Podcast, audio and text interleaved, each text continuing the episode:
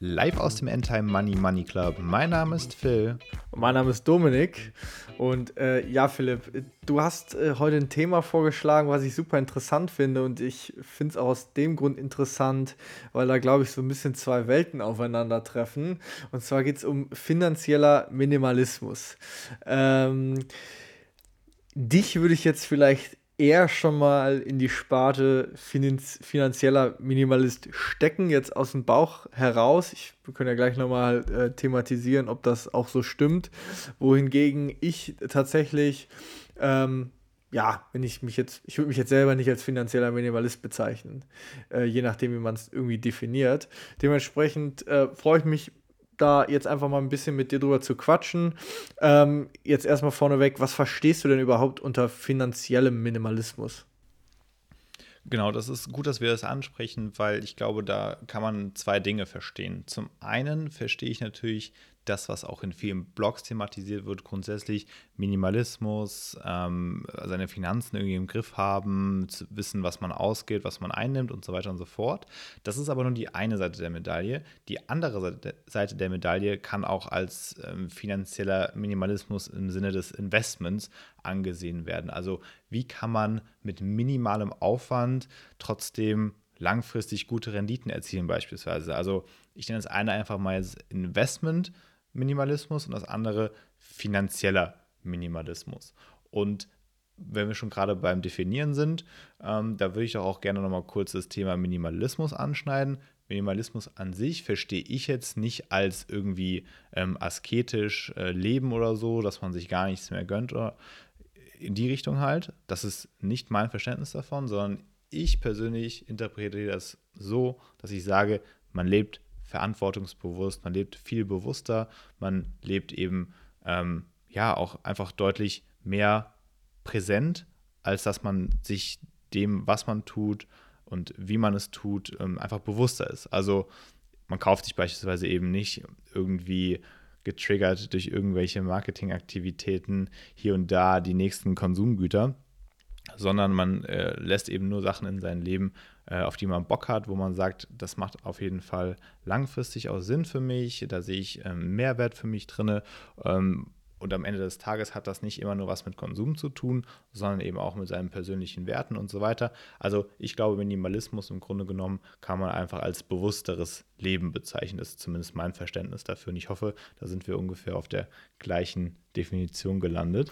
Ja, grundsätzlich sind wir natürlich auf der, auf der, auf der auf derselben Seite. Ähm, ich fand ganz interessant, ähm, als ich vor längerer Zeit mal wieder bei dir in München war und äh, mir da deinen Kleiderschrank bzw. deine Kleiderstange angeschaut habe. Ähm, das fand ich so ein ganz, ganz geiles Beispiel eigentlich für Minimalismus. Ähm, einfach, ich weiß es nicht mehr, fünf T-Shirts äh, irgendwie, aber dann, und das finde ich irgendwie der, der entscheidende Unterschied, fünf richtig qualitativ hochwertige T-Shirts, an denen man irgendwie lange Spaß hat, die auch irgendwie nachhaltig gefertigt sind und sich geil tragen etc. pp, anstatt das zehnte T-Shirt sich zu holen, was man vielleicht im Zweifel irgendwie nur halb geil findet. Und ähm, wenn ich irgendwie über den Minimalismus ähm, auch auf dieser Seite der Medaille, da kommt mir dann direkt in den Kopf irgendwie so der Spruch, wer billig kauft, der kauft zweimal, dass man auch bei den absoluten Basics irgendwie so ein bisschen auf Qualität achtet und sich dann vielleicht tatsächlich dazu entscheidet, nicht immer das günstige, günstigste Produkt zu nehmen, ähm, sondern auch irgendwie den äh, Qualitätsfokus so ein bisschen im Auge hält ähm, und sich dann auch daran erfreut, dass man irgendwie Dange, äh, Dinge äh, länger äh, benutzen kann ähm, und dass sie auch mit einem so ein bisschen äh, länger den Weg gehen. Und das finde ich auch immer geil. Ich habe so ein paar Sachen, die besitze ich irgendwie wirklich schon seit Jahrzehnten. Das finde ich total geil irgendwie, ne? wenn du wirklich siehst, dass ein Produkt auch, äh, dass sein Geld wert war und dass man es irgendwie lange äh, mit sich trägt. Und ich würde mir viel mehr wünschen, dass ich eben solche Produkte habe, als eben die Sachen, wo man eben schnell mal getriggert wird. Und ich glaube auch wirklich, dass man dieses Triggern, was du gerade angesprochen hast, dass man das wirklich abtrainieren kann, dass man da äh, sich irgendwie nicht mehr getriggert fühlt und ähm, auf jeden Reiz irgendwie direkt äh, die, die Amex-Karte rausholt. Äh, ja, voll. Also ich finde das ganze Thema wahnsinnig interessant und es hat, wie gesagt, einfach im Kern sehr viel damit zu tun, dass man bewusst lebt, ähm, sich eben bewusst macht, ob man sowas jetzt braucht oder nicht braucht. Aber das ist ein Prozess und ähm, man ist einfach in seinem normalen Leben als, sage ich einfach mal, Wirtschaftsteileinheit irgendwie immer mit super vielen Marketingaktivitäten konfrontiert. Man sieht hunderte, vielleicht sogar tausende von Werbespots pro Tag und dann wirst du auch unterbewusst einfach in verschiedene Richtungen gedrängt, ja. Vielleicht ist das ganze Thema Minimalismus auch einfach nur der nächste Marketing-Gag und äh, dir werden die nachhaltigen T-Shirts verkauft oder sowas damit, ja. Also man kann es ja nie genau sagen, woher der Effekt kommt, aber ich persönlich fühle mich besser, ähm, wenn ich eben minimalistisch im Sinne von bewusster lebe. Das hat auch nicht nur, nicht nur was mit Konsum zu tun, sondern eben halt auch mit Finanzen. Und das ist der Punkt, worüber wir heute ja sprechen wollen. Ähm, finanzieller Minimalismus für mich in dem Sinne ist sehr, sehr wertvoll, weil es, es mir einen Überblick verschafft über meine Finanzen, was wiederum dann ähm, letztendlich dazu führt, dass ich am Ende des Monats äh, mehr Geld habe, um zu investieren. Ja, also das hat natürlich auch den Effekt, dass wir einfach ähm, deutlich mehr Geld haben können, um Investments zu tätigen. Und das ist ja auch der Grund, ähm, oder das ist ja auch der ganze Sinn dieses Podcasts, Investments als, als Kernthema. Und ähm, ich fühle mich, wie gesagt, damit wohl. Ich bin mir halt bewusster äh, darüber, was ich ähm, reinbekomme im Monat, aber eben auch, wo dann wirklich das Geld ausgegeben wird.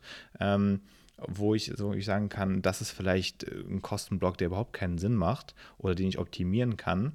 Das hat natürlich dann manchmal vielleicht nur 1, 2, 3, 4, 5 Euro pro Monat ähm, als, als zusätzliche Einnahme oder als zusätzliches Nettoeinkommen ähm, zur Folge, aber das äh, summiert sich dann eben auf, ja.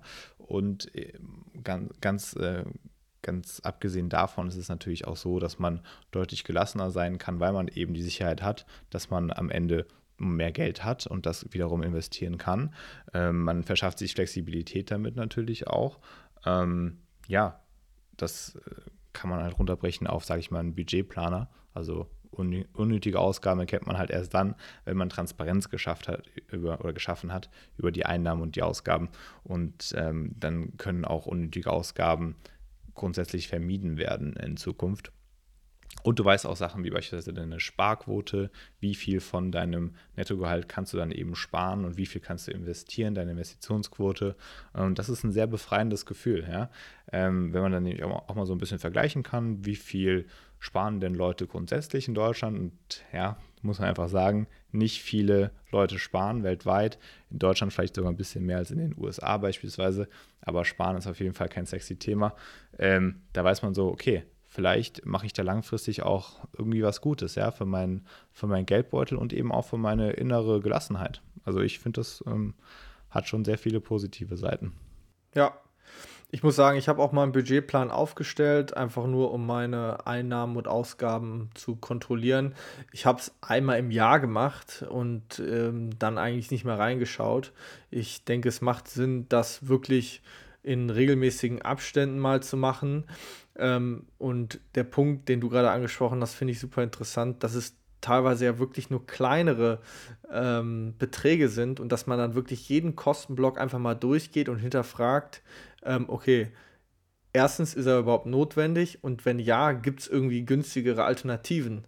Ähm, ich glaube, wir zahlen beide ja auch nur einfach ein Beispiel, ähm, ich glaube, 7, 8 Euro im Monat für unser Prepaid Handytarif irgendwie. Ja, ja das äh, reicht genau, eben. Ja. So, und wenn du da schon wieder dein 30 oder 40 Euro äh, monatlich abzwackst äh, für, für, für den Vertrag, ja, das klingt jetzt erstmal nicht viel und das ähm, könnte man natürlich verkraften.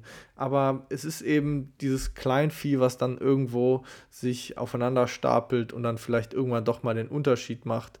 Ähm, also was ich, wie gesagt, ich bin weit weg von einem finanziellen Minimalist. Vielleicht kann ich dir gleich auch noch kurz erzählen, warum ich glaube, dass ich es eben nicht bin. Ähm, aber einen Finanzplan bzw. einen Budgetplan mindestens einmal im Jahr äh, machen und die Kostenposition hinterfragen, halte ich für, ähm, ob man sich, ob man finanziellen Minimalismus anstrebt oder nicht, immer für ähm, absolut notwendig. Ja, kann ich nur zustimmen. Und es gibt ja mittlerweile auch super viele Softwarelösungen, irgendwelche Apps, wo du ganz, ganz super und einfach ähm, deine Ausgaben einfach einfügen kannst.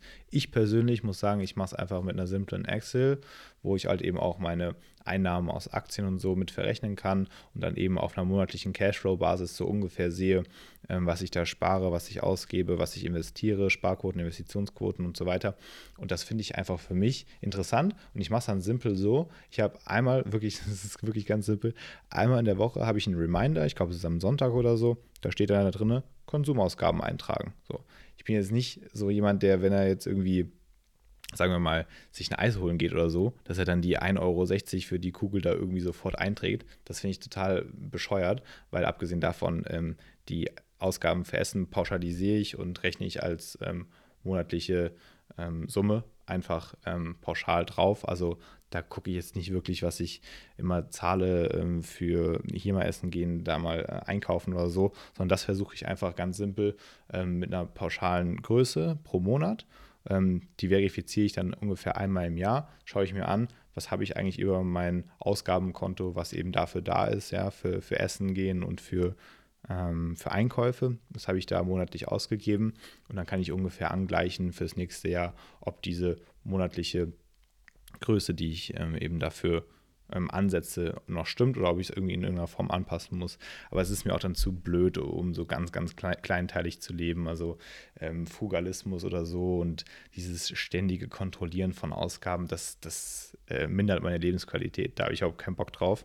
Aber eben sich auch bewusst werden, was gebe ich für verschiedene Kategorien aus, eben wie Mode, wie Urlaub, wie Möbel, Geschenke, was auch immer. Das finde ich wiederum ganz interessant. Und ich glaube, es ist auch am Ende, ähm, wenn man sich das dann anguckt in der, in der Auflistung, immer wieder interessant, wofür man eigentlich das meiste Geld ausgibt. Obwohl man eigentlich denkt, ach ja, für, für Mode habe ich dieses Jahr, glaube ich, gar nicht viel Geld ausgegeben. Und am Ende hast du dann doch ein paar hundert oder tausend Euro vielleicht sogar ausgegeben. Ähm, da ist man, glaube ich, äh, zu sich nicht ganz so ehrlich. Was, was, kannst du uns denn erzählen, was dein größter Kostenpunkt ist? Ja, ich wusste, dass die Frage kommt. Ähm, ich bin natürlich vorbereitet, gucke in meine Excel parallel und ich sehe, der größte Ausgabenblock ist Entertainment. Und, unter Entertainment, unter Entertainment kann man natürlich jetzt alles Mögliche fassen. Ich habe dann so Sachen mhm. wie beispielsweise meine Disney Plus Subscription, ähm, ich hatte da Sachen wie Geburtstagsessen, also so Sonderausgaben für, für irgendwelche ähm, Events, sage ich mal. Also das vor allem hat sehr, sehr stark reingehauen. Konzerte, die natürlich äh, für dieses Jahr dann ausgesetzt wurden, beziehungsweise im Februar konnte ich noch zu einem gehen. Ähm, die sind mein größter Kostenblock, ähm, aber dicht gefolgt von Mode bei mir, weil wenn ich Mode kaufe, ist es in der Regel dann halt einfach ein bisschen teurer. Ähm, das mache ich aber dann auch nicht oft im Jahr. Ähm, und in der Regel halten die Sachen dann auch wirklich länger. Also das kann ich nur so sagen. Ähm, aber ja, ich bin da auch jetzt nicht irgendwie kleinlich oder so. Ich gebe auch dann gerne mal Geld für, für eben auch Qualität aus, ganz einfach. Und ähm, gefolgt äh, von der Mode kommt dann auch bei mir schon Möbel, weil ich mir dieses Jahr zwei neue Möbelstücke gekauft habe, die dann doch ein bisschen teurer waren. Ähm, ja, das ist natürlich so eine Schwäche, die habe ich einfach. Designermöbel sind mein Ding. Ähm, dazu stehe ich auch und dazu bin ich auch ähm, zu sehr ähm, Design-Fan, als dass ich mir das jetzt nicht irgendwie gönnen wollen würde, auch wenn ich mich als Minimalisten bezeichnen würde. Ja, ähm, Minimalist heißt nicht, dass du ohne Möbel lebst, sondern dass du einfach sagst beispielsweise eben, okay, ich kaufe mir jetzt diese Designerlampe für 900 Euro ähm, gegenüber einer vielleicht 50 oder 60 Euro Ikea-Lampe, von der habe ich aber ästhetisch viel mehr, von der habe ich ähm, wahrscheinlich auch für immer was. Philipp, der emotionale ja, Return. Der, der emotional Return. Return, ja genau. Der, der, gehört dazu. Der gehört wirklich dazu. Ähm, und in dem Fall habe ich einfach mehr davon. Äh, das gibt mir einfach was, wahrscheinlich die Hardcore-Minimalisten und Frugalisten jetzt sagen, der hat es ja nicht mehr alle. Wie kann der sich als Minimalist bezeichnen? Ähm, aber das sehe ich ganz klar so, dass, dass es mir das einfach wichtig ist. Es ist ein, ein, mit einem Wert von mir, sage ich mal, ähm, dass eben Ästhetik eine wichtige Rolle in meinem Leben spielt. Ähm, das will ich auch gar nicht irgendwie runterspielen und dementsprechend bin ich auch völlig fein, dafür Geld auszugeben. Aber ich spiele die Frage natürlich jetzt an dich zurück. Ähm, ich weiß nicht, ob du so einen Überblick da, da genau hast, aber was oder was glaubst du, wofür du am meisten Geld ausgibst und kannst du uns tatsächlich sagen, wofür du am meisten Geld ausgibst? Also mir ist tatsächlich zu dämlich, das jede Woche aufzuschreiben. Ich weiß, es gibt da auch Apps oder anderweitige Technologielösungen, die das unterstützen können. Ähm, nichtsdestotrotz, ich würde von mir behaupten, dass ich da eigentlich ein ganz gutes äh, ja, Gefühl über meine Ausgaben habe. Und nichtsdestotrotz mache ich diese Auflistung ja einmal im Jahr und schaue, was ich da äh, ausgegeben habe. Du weißt es so genau, weil du einfach kein Geld mehr auf dem Konto hast, ne? Am ja, richtig. 15. des Monats. das ist nämlich ganz einfach. Wo nichts ist, kann nämlich auch nichts ausgegeben werden. Ähm, ja, äh, Spaß beiseite. Ich glaube, ähm, beziehungsweise ich weiß, ähm, dass es bei mir ähm, die Wassersportaktivitäten äh, sind. Also ähm, du weißt es ja, Philipp, ich bin ja begnadeter Wassersportler, Kitesurfen, Windsurfen, Wakeboarden etc. Und das sind natürlich einfach ähm, kostspielige Hobbys. Und ähm, da ist vielleicht bei dir so ein bisschen wie mit der, mit der, mit dem Möbel oder den ästhetischen äh, Produkten. Das ist was, da würde ich für kein Geld der Welt irgendwie drauf verzichten und nur weil ich dann nochmal 3000 Euro mehr in mein Portfolio stecken kann, ähm, lasse ich es mir nicht nehmen, äh, das Ganze in irgendwie Kite-Trips und oder Equipment zu investieren. So, ähm, weil wenn es so, wenn's so weit geht, dann, ähm, ja, warum der ganze Bums, ne? Ähm, so, das ist, denke ich mal, bei mir der größte Kostenpunkt und ähm, was ich eigentlich ein ganz nettes Tool finde, äh, zum Beispiel, ich habe eine Revolut-Karte, so, und ähm, die wird jeden Monat mit einer Summe X ähm, aufgeladen und die benutze ich für alle meine Daily ähm, Besorgungen, Geschenke, Entertainment äh, und äh, alles, was du eben aufgezählt hast. So, und dadurch sehe ich, okay, übersteigt das irgendwie diesen Betrag im Monat? Ja, nein. Und da kann ich dann auch irgendwie schon so ein bisschen tracken. Also ähm, sollte ich in die Position kommen, irgendwelche Tipps in die Richtung zu geben, ähm, würde ich sagen, irgendwie so eine Revolut oder so eine N24 äh, Girokarte mit angeschlossener App, wo man sowas ganz geil ähm, irgendwie tracken beziehungsweise mit einem fixen Betrag pro Monat äh, überprüfen kann. Ähm, das ist so meine Art und Weise, wie ich das vielleicht so ein bisschen umsetze. Ja, das macht ja auch Sinn. Das ist ja schon eine Form von Automatisierung und Transparenz. Ich glaube, wir hatten es in der allerersten Folge beim äh, Three-Bucket-Prinzip auch angerissen. Dieses Mehrkontenmodell macht durchaus richtig viel Sinn, wenn man sagt, man hat jetzt genau ein Konto für Ausgaben XY und ein anderes Konto für Sparen und ein anderes Konto für was auch immer. Also dadurch schafft man sich ja schon Transparenz.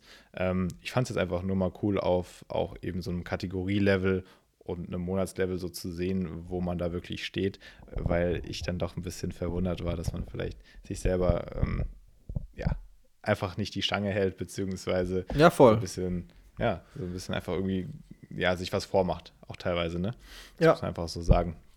Das stimmt. Genau, ja. Äh, also damit, ähm, glaube ich, haben wir das ganz gut umrissen, das ganze Thema. Im Grunde genommen ist es halt für mich ähm, ein Enabler sozusagen für die finanzielle Unabhängigkeit oder finanzielle Sicherheit halt eben auch, ähm, dass man seine, seine Ausgaben unter Kontrolle hat, seine Einnahmen eben auch. Ich weiß genau, was meine Sparquote ist, ich weiß genau, was meine Investmentquote ist. Damit fahre ich ganz gut.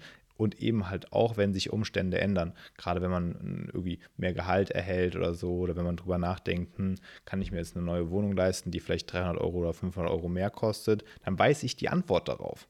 Ja, viele Leute, glaube ich, wissen die Antwort darauf nicht. Und das kann natürlich dann langfristig zu wirklich großen finanziellen Problemen führen.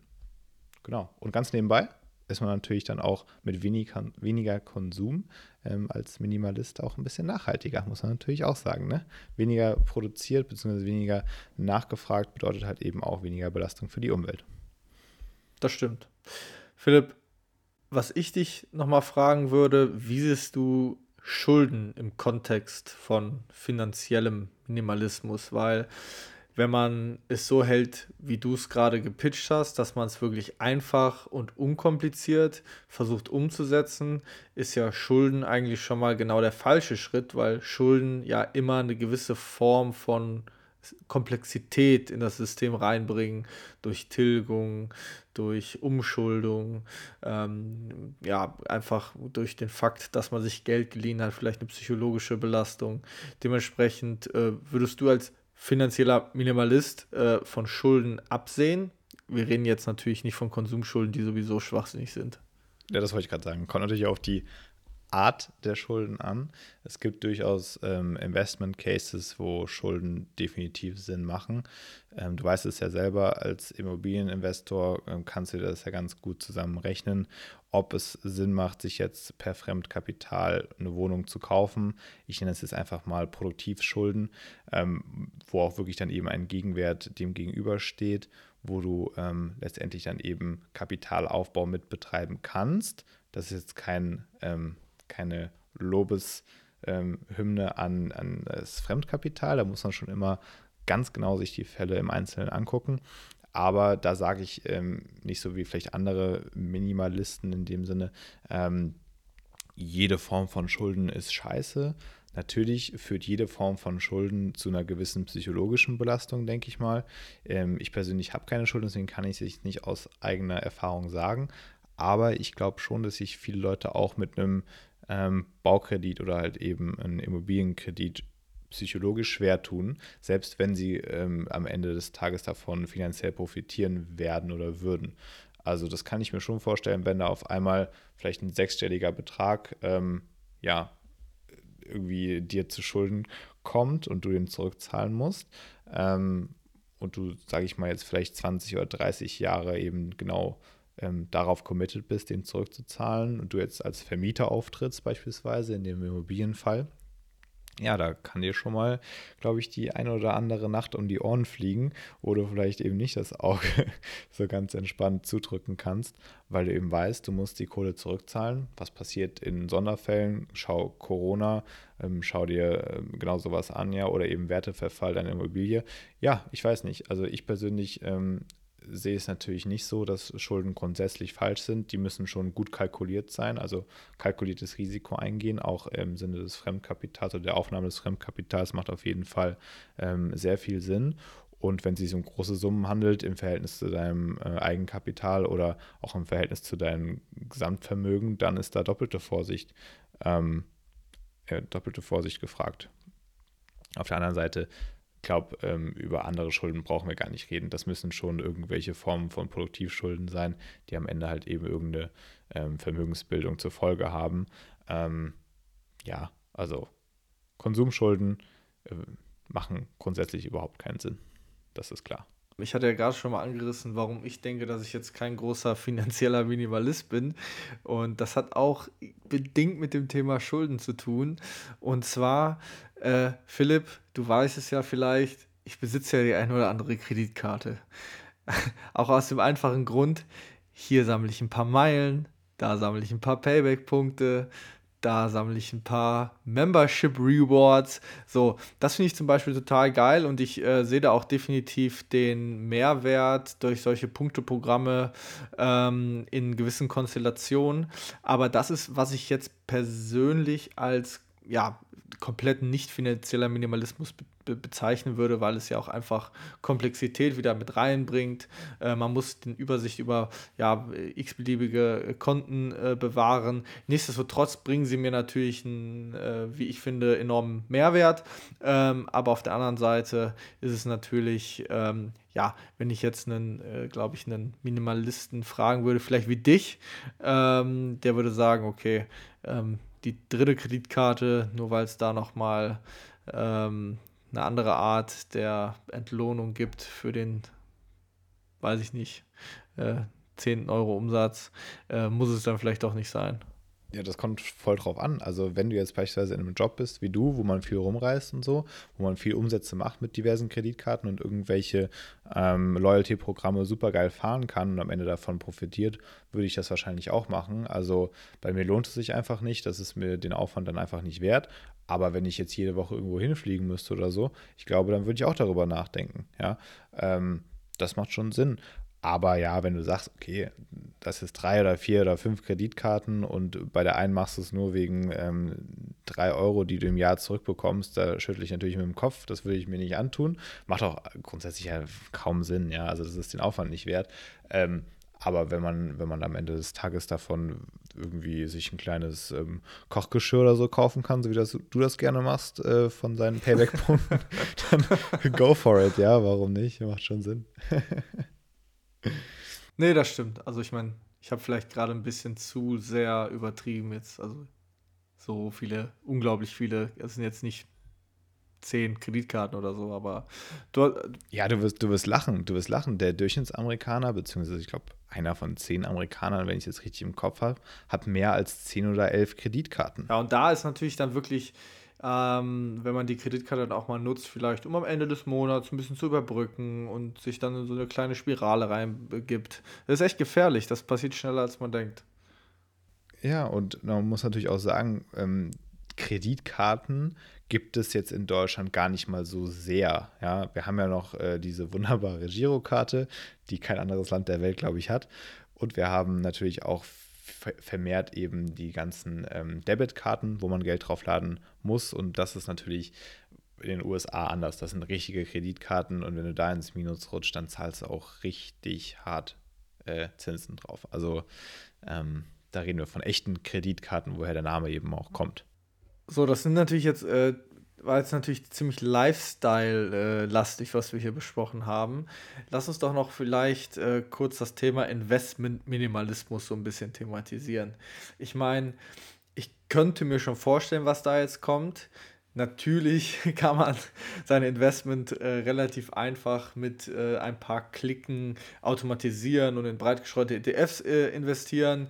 Ähm, ist das denn jetzt auch schon deine Antwort auf finanziellen Minimalismus oder gibt es da vielleicht noch äh, ein paar gesonderte Layer, Tipps oder ähm, Herangehensweise? Ja, das ist natürlich eine der Antworten dazu. Also man muss sagen, als aktiver Investor, so wie wir es natürlich auch viel machen, es macht uns ja auch einfach Spaß, ähm, da läuft man oftmals in Fallen rein. Und ähm, da ja, man kann es einfach nicht anders sagen, man ist äh, den typischen Anlegerfehlern irgendwie doch nicht gefeit, auch wenn man schon lange an der Börse ist. Und das führt dazu, dass man eben diverse Fehler macht. Also zum einen sowas wie häufiges Traden, ja, rein, raus, macht die Taschen leer. Ähm, zu viel Zeit wendet man dafür auf, man guckt täglich in seine Watchlist und so weiter.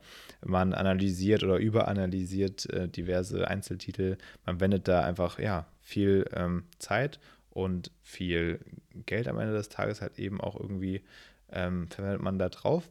Und äh, das bringt mich zu diesem ganzen Thema Investment-Minimalismus. Inwiefern ist es wirklich sinnvoll, ähm, in Einzeltitel zu gehen, ähm, diese ganzen Analysen zu machen, sich Podcasts anzuhören, sich Blogs durchzulesen, wenn man eben nicht daran interessiert ist, aktiver Investor zu sein oder Einzeltitel ähm, zu haben oder eben halt äh, eine Outperformance des Markts hinzulegen.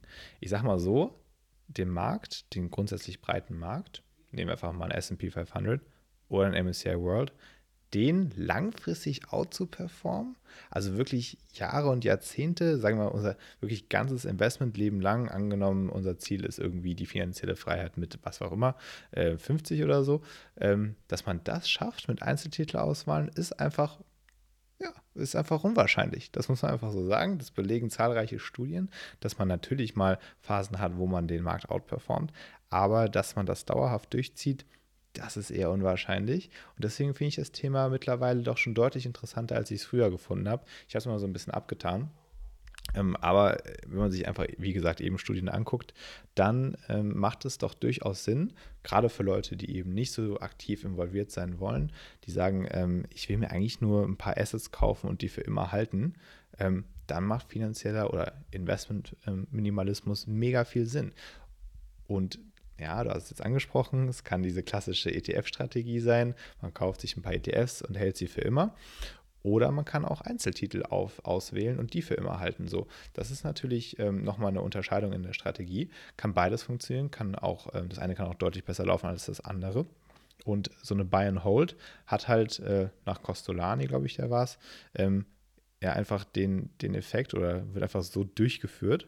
Du kaufst dir Aktien und legst dich schlafen. So ungefähr. Ne? Du guckst überhaupt nicht in deine Watchlist rein. Du wirst nicht von Nachrichten getriggert, ähm, zu verkaufen oder zu verkaufen. Du beschäftigst dich nicht mit dem Börsengeschehen tagtäglich oder von mir aus auch wöchentlich, sondern du kaufst einfach Unternehmen, die du mit einmaligem Aufwand analysiert hast, wo du sagst, das ist äh, wirklich ein super geiles Ertragsmodell, das ist stabil, ähm, da stimmen die grundsätzlichen Zahlen und eben halt auch ähm, der Markt oder so, ja, in dem dieses ähm, Unternehmen operiert. Jetzt beispielsweise nehmen wir einfach mal den Automobilmarkt, der hat wahrscheinlich vor 50 Jahren viel Sinn gemacht, weil Mobilität da so das absolute Trendthema war und ähm, sehr, sehr viel Marktpotenzial eben äh, vorhanden war. Wenn man da in Mobilitätsaktien investiert hätte, wäre das wahrscheinlich ein guter Bargain gewesen bis zu einem bestimmten Punkt. So, und wenn man jetzt ähm, heutzutage sagt, ja, Tech-Aktien sind irgendwie der Shit und die machen absolut viel Sinn, auch in den nächsten 20 Jahren,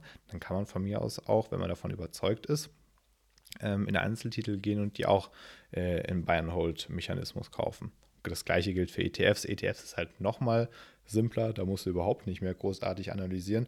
Da sagst du im allerkrassesten Falle, im allerminimalistischsten Falle, ich kaufe mir ein MSCI World und ich kaufe mir, oder ich kaufe mir ein MSCI All Country und das war's. Ja, fertig aus. Vielleicht bespare ich die noch monatlich, vielleicht auch nicht. Ja, vielleicht habe ich alles Geld, was ich habe, auf einmal reingeschossen und monatlich habe ich gar nicht die Möglichkeiten. Ähm, dann ist das wohl das Minimalistischste, was du überhaupt tun kannst. Ja, Philipp, rein, raus, mach die Taschen leer. Das war auf jeden Fall ein schöner Quote von dir. ich habe es ja nicht so ähm, mit den Quotes. nichtsdestotrotz, ähm, ich glaube, der gute, wie, wie heißt der YouTuber aus New York, Tim Schäfer? Tim Schäfer, ja, der gute. Tim Schäfer, genau. Äh, kann ich auch empfehlen. Äh, super, super Typ. Ähm, der hat das ja so nett gesagt. Äh, er betreibt Buy and Hold Extreme. Und ich finde das Mindset geil. Also ich finde das Mindset irgendwie wirklich cool zu sagen, ich kaufe die Aktie und die halte ich no matter what. Und wenn die mit 99% Minus im Depot steht, dann halte ich die. So. Und genau das macht er natürlich auch mit Highflyern. Genauso hat er wahrscheinlich die, äh, die Ten-Bagger, die Aktien, die sich verzehnfacht haben, hält die aber trotzdem im Niveau, äh, im, im Depot. So. Ja, ich finde das auch ja, voll interessant. Weißt du, woran mich das erinnert? Das erinnert mich an so ein Portfolio von so Venture Capitalists. Bei denen ist es ja ähnlich. Also entweder erleiden die Totalverlust mit ihren Investments oder einer von vielleicht 200 Investments geht absolut durch die Decke und ähm, ja, gleicht dann halt eben auch die Verluste aus. Ja, stimmt. So, und um vielleicht doch nochmal die Kurve zu kriegen und zu zeigen, was für ein fin finanzieller Minimalist ich bin, ähm, ich habe das so ein bisschen kopiert und gesagt, okay, ich bin, äh, ich betreibe Buy and Hold Extreme, aber dann tatsächlich für mein ETF-Depot. So, ähm, wir haben ja beide einen gewissen prozentualen Ansatz des Depots ähm, im ETF-Bereich. Ähm, so, und der wird gehalten no matter what. Also ähm, da wird kein einzige, keine einzige Position wird da verkauft äh, in den nächsten Jahren und Jahrzehnten. Das finde ich eigentlich so ein geiles Commitment, was man auch sich selber gegenüber gemacht hat, dass man vielleicht in Einzeltiteln mal hier und da rein und raus dippt und so. Das macht ja auch Bock und ähm, da möchte ich mir gar nicht den Schuh des Buy and Hold äh, an, äh, Anlegers anziehen. Aber was ETFs angeht, da bin ich zu 100% committed, äh, die Dinger zu halten. Und ähm, da gebe ich mich, wie gesagt, mit der, mit der Marktrendite ähm, ähm, zufrieden. Was heißt zufrieden? Die ist ja auch ganz gut. Ähm, zumal man sie ja im Zweifel wahrscheinlich nicht schlägt. Ähm, und ja, das wäre so meine, das wären, glaube ich, so meine 5 Cent zum Thema finanzieller Anlage, Minimalismus. Ja, finde ich auch eine, eine gute Strategie und ich persönlich finde es auch leichter, eine Buy-and-Hold, also einen richtigen Hardcore-Buy-and-Hold-Ansatz über Jahrzehnte, wir reden von Jahrzehnten, äh, mit ETFs zu fahren. Weil bei Einzeltiteln wäre ich mir einfach ab irgendeinem Punkt vielleicht nicht mehr sicher und müsste nochmal den Investment-Case neu überlegen, ja, nochmal nachjustieren und dann irgendwie, weiß ich nicht, gehen wir davon aus, so eine Johnson Johnson, die man investiert hätte, nach 15 Jahren ist da irgendwie ein Skandal passiert oder sonst irgendwas, ja, und du ähm, ja, das führt ja die ganze Buy-and-Hold-Sache ad absurdum. Deswegen fühle ich mich persönlich viel besser mit einem breit diversifizierten Index, auch wenn man hier nur die, nur in Anführungszeichen, die Marktrendite erhält.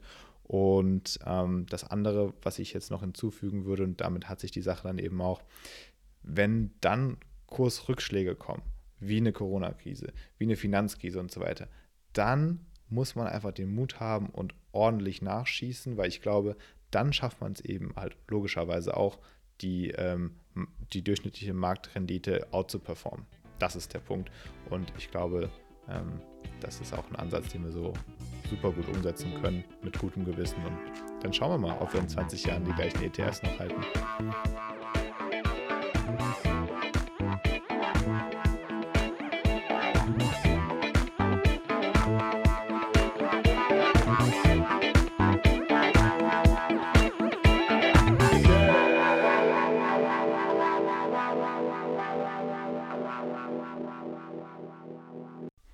Disclaimer und Haftungsausschluss. Alle in diesem Podcast genannten Hinweise und Informationen zu Finanzprodukten stellen keine Anlageberatung oder Empfehlung dar. Sie wurden nach bestem Wissen und Gewissen aus öffentlich zugänglichen Quellen entnommen und dienen allein der Bildung und privaten Unterhaltung. Eine Haftung für die Richtigkeit kann in jedem Einzelfall nicht übernommen werden wir übernehmen keine Haftung für etwaige Schäden, die aus der Verwendung der in diesem Podcast enthaltenen Informationen resultieren. Sollten die Hörer sich die Informationen und Inhalte zu eigen machen oder etwaigen Vorschlägen folgen, so handeln sie eigenverantwortlich. Unter keinen Umständen sollten die in diesem Podcast enthaltenen Informationen als Finanzberatung, Investmentempfehlung oder Angebot im Sinne des deutschen Wertpapierhandelsgesetzes verstanden werden Historische Wertsteigerungen und Renditen bieten keinerlei Gewähr für künftige Entwicklungen. Kapitalanlagen sind mit Risiken verbunden